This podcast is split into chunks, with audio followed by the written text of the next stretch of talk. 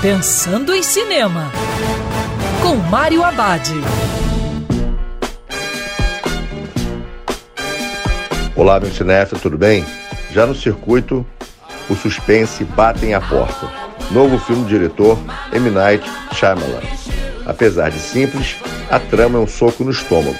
E se o destino do mundo dependesse de você sacrificar algum ente querido da família?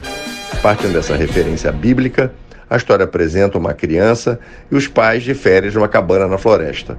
Eles se tornam reféns de quatro estranhos liderados por Leonard.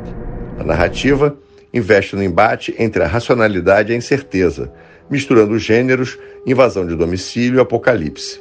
A cada cena, mais dúvidas surgem. E o mistério azeitado é prato cheio nas mãos de Shyamalan.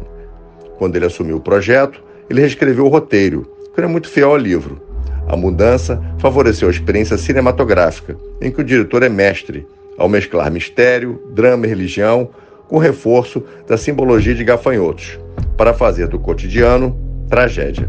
E lembrando que cinema é para ser visto dentro do cinema. Quer ouvir essa coluna novamente? É só procurar nas plataformas de streaming de áudio. Conheça mais dos podcasts da Band News FM Rio.